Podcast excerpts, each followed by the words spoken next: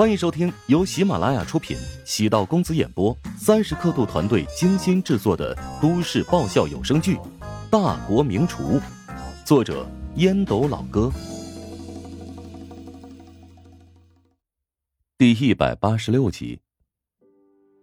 乔治做了详细的大数据测算，预计第一轮比赛拿到九十五分，便可以稳稳的进入下一轮。从往年历届第一轮来看。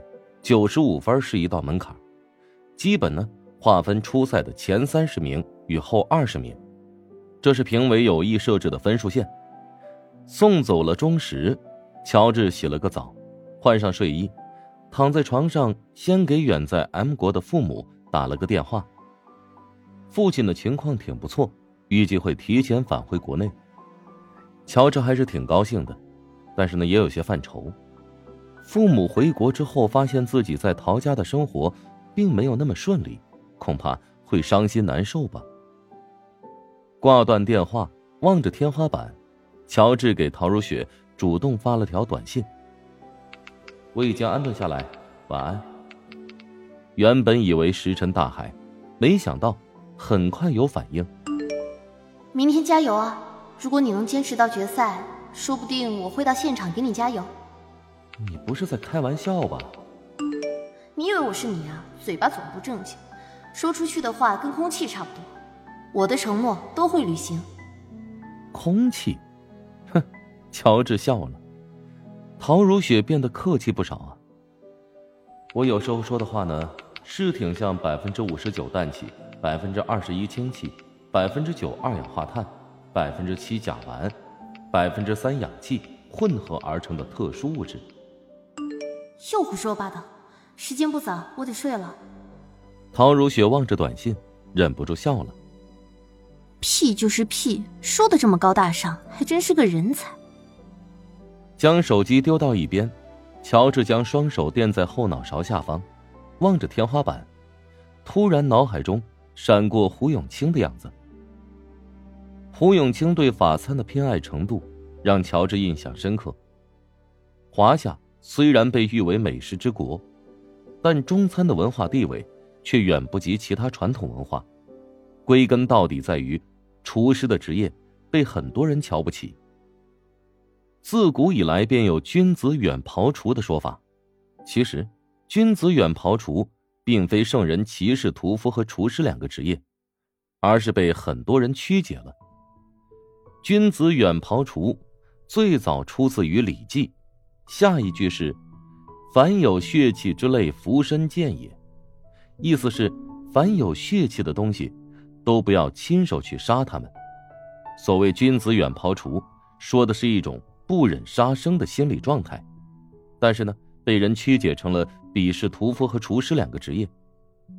在乔治看来，主办方不断的开展厨王争霸赛，不仅是决胜出优胜者，还是对厨师职业的宣传。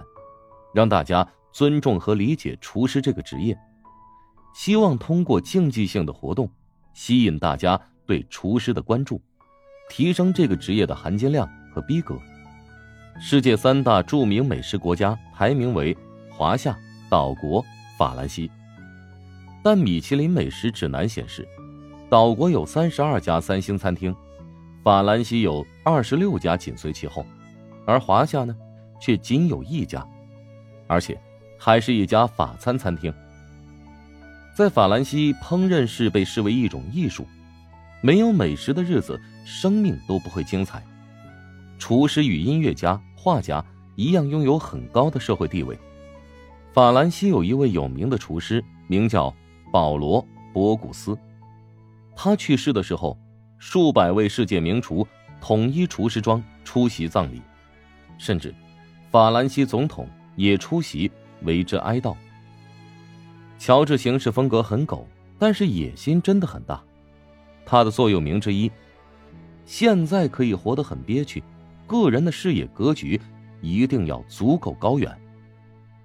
看得越远，胸有丘壑，才有不断向前的动力。”董国连续两次离间乔治不成，终于可以说服师傅刘达，对他放弃招安策略。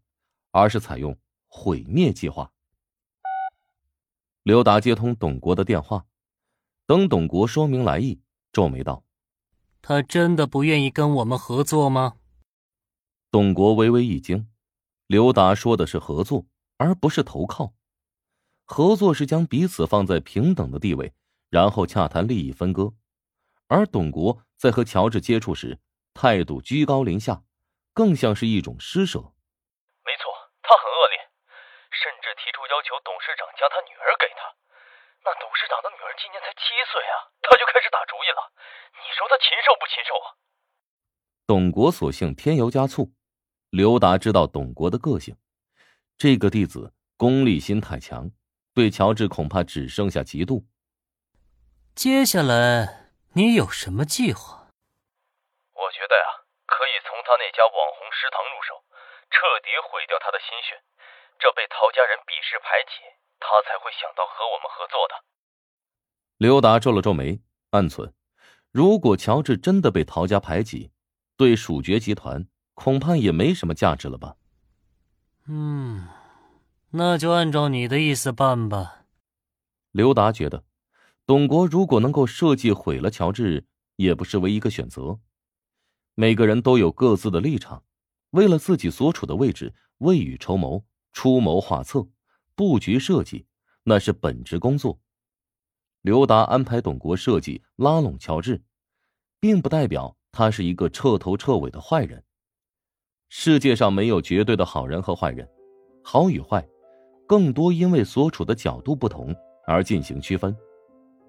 刘达不仅是蜀爵集团的总厨，而且还是巴蜀省慈善协会的副会长，平时经常参加公益活动。甚至还经常组织免费的社会援助，给穷困的民众送温暖。每年蜀爵集团会在年底举办大型的公益晚餐，针对环卫工、公交车司机等人群，免费提供一顿巴蜀菜晚宴。这个活动便是刘达策划推动，为蜀爵集团赢得了良好的口碑。餐饮行业从来不缺少优秀的人物。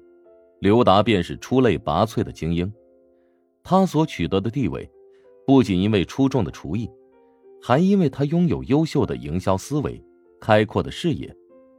尽管已经获得世界厨王的称号，但每年刘达都会花费一两个月的时间，在全球各国旅游，通过旅行，从各国的餐饮文化中吸取灵感，从而融入自己的知识体系。对于蜀爵集团而言，刘达是宝贵的财富；而对竞争对手而言，刘达则是个极为难缠的狠角色。如果说淮南集团的崛起与其拥有陶南方这样出色的老板密切相关，那么蜀爵集团能够成为国内稳居一二位的巨头，至少一半的功劳在刘达的身上。虽然刘达是蜀爵集团的实权人物。但他对外还是自称为厨师，也喜欢别人喊他刘大厨或者刘总厨，不忘初心的胸怀气魄，深得业内人士好评。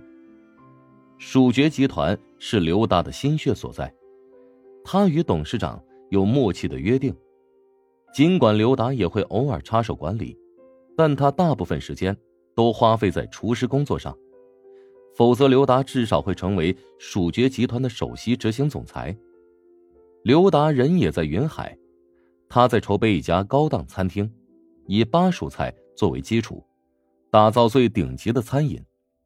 他近期正在陪同来自法兰西的几名出色厨师考察参观，一方面是希望能从这些法国大厨的身上学习到一些法餐的经验，另一方面。也是希望打好关系。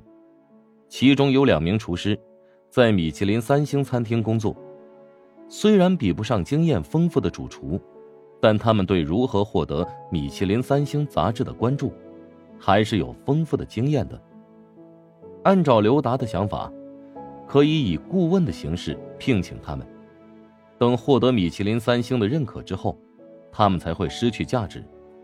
其实。华夏中餐和法兰西法餐，之所以社会地位如此悬殊，主要跟两国的经济有关。本集播讲完毕，感谢您的收听。如果喜欢本书，请订阅并关注主播。喜马拉雅铁三角将为你带来更多精彩内容。